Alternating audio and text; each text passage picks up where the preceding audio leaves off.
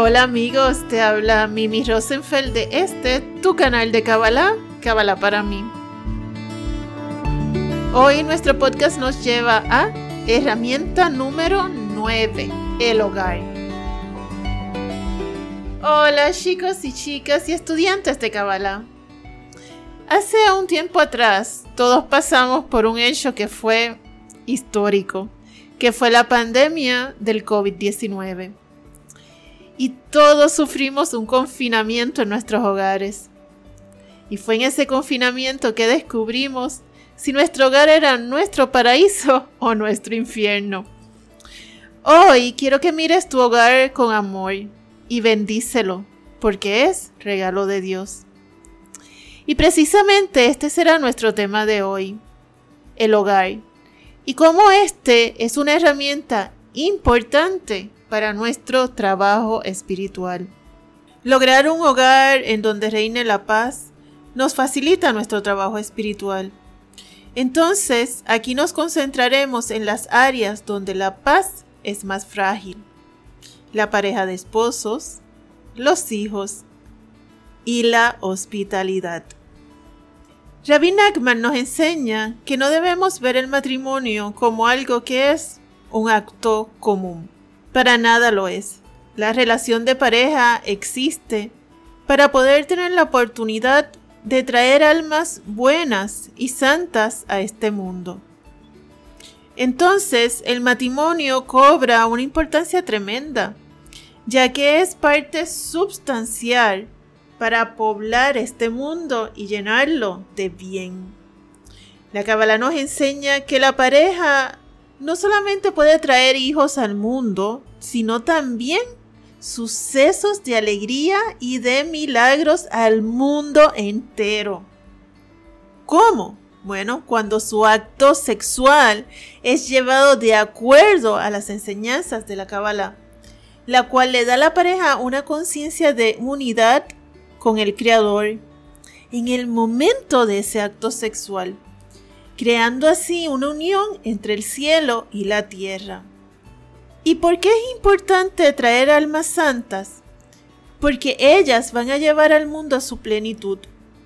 Entonces, por aquí ya estamos empezando a ver que la relación en el hogar sea una de unión. Por otra parte, Nachman decía que el hombre debe aprender a tener consideración hacia su esposa es ella la que sufre el embarazo, el nacimiento, la crianza y todas las situaciones de los hijos. El hombre debe comprender esto y debe tener comprensión y respeto por ella. Esta actitud del hombre hacia su esposa le traerá paz a su hogar. Nos enseña el rabino Nachman, nos dice, Dios es mi luz. Dios es mi verdad. Esto él nos lo enseña en, su libro El Likutei Moran, volumen 1. Esto significa que cuando hay decisiones que tomar, la pareja debe buscar de Dios para poder resolver las situaciones con sabiduría. ¿Y por qué es necesario hacer esto? Porque si seguimos la guía del Creador, entonces iremos por los caminos correctos y eso traerá paz a nuestro hogar. Por otra parte, los hijos, los hijos son parte del hogar. Veamos qué nos dice Nachman al respecto. En su libro de los atributos nos dice, un padre colérico cría hijos tontos. ¿Por qué dice esto? Verás, los hijos toman el ejemplo de sus padres, de hecho, todo lo imitan. Y si alguno de los padres es abusivo o colérico o cualquier otro rasgo negativo, bueno, pues sí, va a ser imitado por su hijo. Por otro lado, si uno les enseña comprensión, compromiso, compasión, entonces tendremos hijos mucho más equilibrados. Por otra parte, no debemos mostrar preferencia de un hijo por otro, ya que esto crea celos, envidia y de ahí salen odios y rencores, que luego son muy difíciles de quitar, de eliminar. Nagman nos explica que desde el mismo comienzo se le debe enseñar al hijo a comportarse correctamente. Esto es, entre otras cosas, a ser respetuoso de sus mayores, ser responsable, tener autocontrol de sus emociones y a ver la vida siempre desde un lado positivo. Dice el Talmud que primero los padres deben de educarse a sí mismos para luego poder educar a otro. Y aquí hablamos sobre las emociones. Los niños sienten las emociones de sus padres. Y a veces los padres no sabemos cómo ocultar las emociones negativas que sentimos. Y los niños lo captan y lo aprenden. Y aquí entramos en un problema serio que tenemos nosotros los adultos. Y es que sin darnos cuenta, vivimos una doble vida. Por un lado, actuamos de una manera y por otra, pretendemos que nuestros hijos actúen de otra. Te exhorto a que te analices sobre este tema, ya que la mayoría lo hacemos inconscientemente. Nagman también enfatiza la importancia de criar con amor y no con golpes. ¿Por qué? Porque la mayoría de las veces golpeamos con ira y no con la conciencia de que el niño aprenda. Fíjate en esto.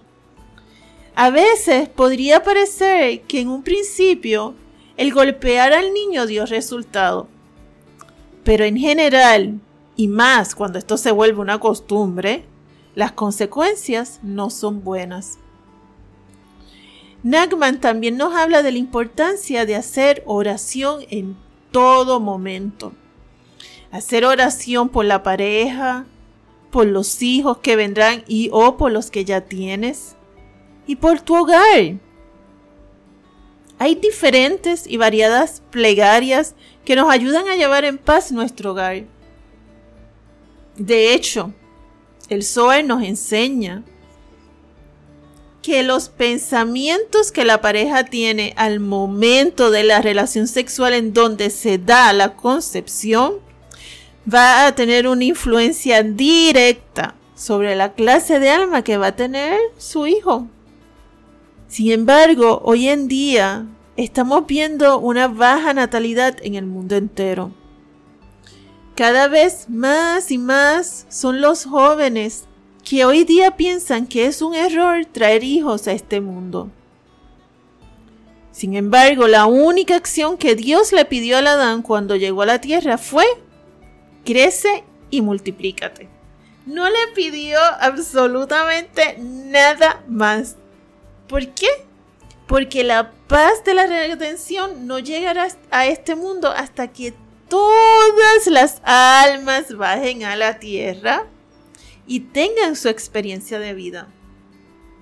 Entonces, imagínate, si dejamos de tener hijos, entonces se atrasa esa paz absoluta que tanto esperamos para nuestro mundo. Entonces, como pueden ver, estas y otras decisiones desacertadas que tomamos es porque no tenemos conocimiento de Dios, no conocemos sus reglas y leyes, no lo conocemos en verdad. Y al no tener este conocimiento, creamos hogares que carecen de alegría, que carecen de comprensión, que pueden carecer de compromiso, de bondad, de caridad. Y no lo hacemos a propósito, es que simplemente somos ignorantes. Por otra parte, tenemos que nuestro hogar también se compone por las buenas acciones. Los sabios decían que una persona tiene tres amigos. El primer amigo, sus bienes. El segundo amigo, su familia. Y el tercer amigo, sus buenas acciones. Pero sucede que cuando uno ya en esos últimos días de estar en esta tierra. Los bienes son los primeros que nos dejan, ya que no tienen mayor utilidad para nosotros. Luego, la familia está con nosotros, sí, hasta el final, pero nos dejan en el cementerio. Por último están las buenas acciones, y ellas sí que nos siguen hasta nuestro paraíso celeste.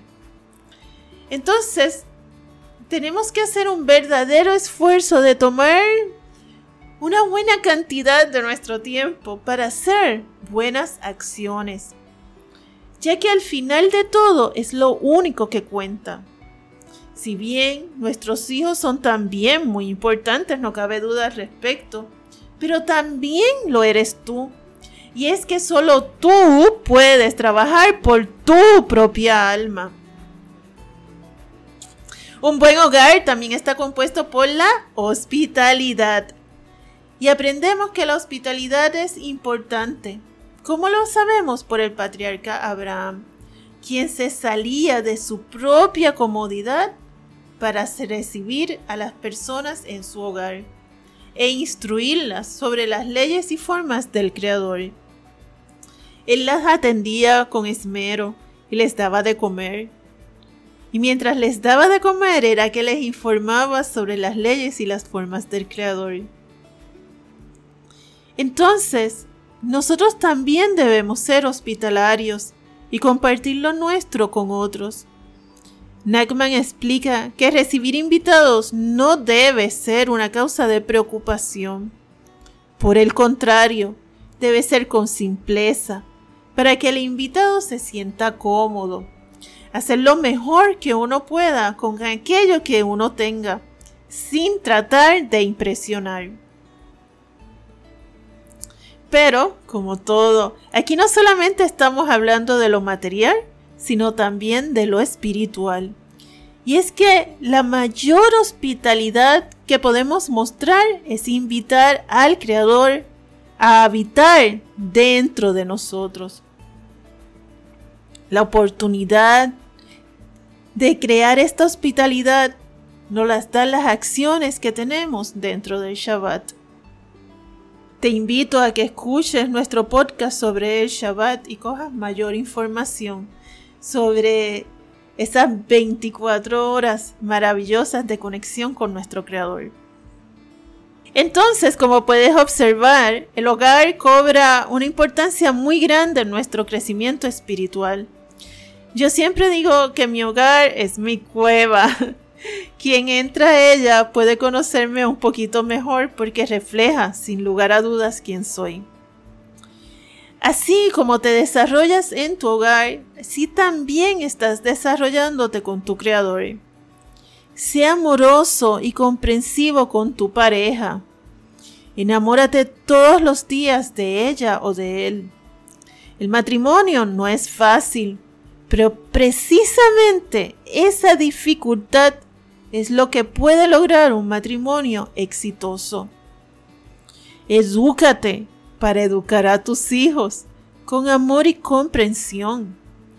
Haz oración y habla con tu Creador para que puedas tomar las decisiones correctas para tus hijos y tu pareja. Y pídele a Dios todos los días que te permita tener con quien dar y compartir buenas acciones cada día. Y ese ejemplo siempre se quedará en tus hijos. Y la hospitalidad, seguro que esto te sorprendió. Jamás pensaste que fuera importante en tu trabajo espiritual, pero sí lo es y mucho. ¿Por qué? Bueno, por un lado, emulas al Creador dando y compartiendo todo lo que Dios te ha regalado, como lo es tu techo, o sea, tu hogar, tu comida, tu bebida. Segundo, estás ofreciendo un lugar cálido y amistoso. Por tanto, estás logrando hacer sentir bien y en alegría a tu prójimo. Y ambas cosas te hacen ser humano, separándote del animal. Por otro lado, la hospitalidad hacia tu semejante es lo que antecede a que tengas la capacidad para tener a Dios hospedado en ti. Y esto, tener al Creador dentro de ti, ay amigo mío, es a lo que más puedes aspirar. ¿Por qué? Porque te conviertes en un verdadero canal de luz y de verdad. A ti que me escuchas, Yudhebabje te bendice para que pongas en orden tu vida. Amén. Gracias amigos por este ratito. Recuerda, el conocimiento evita el sufrimiento. Que tengas una linda noche, una hermosa tarde, una sabrosa mañana. Un abrazo de mi alma a tu alma.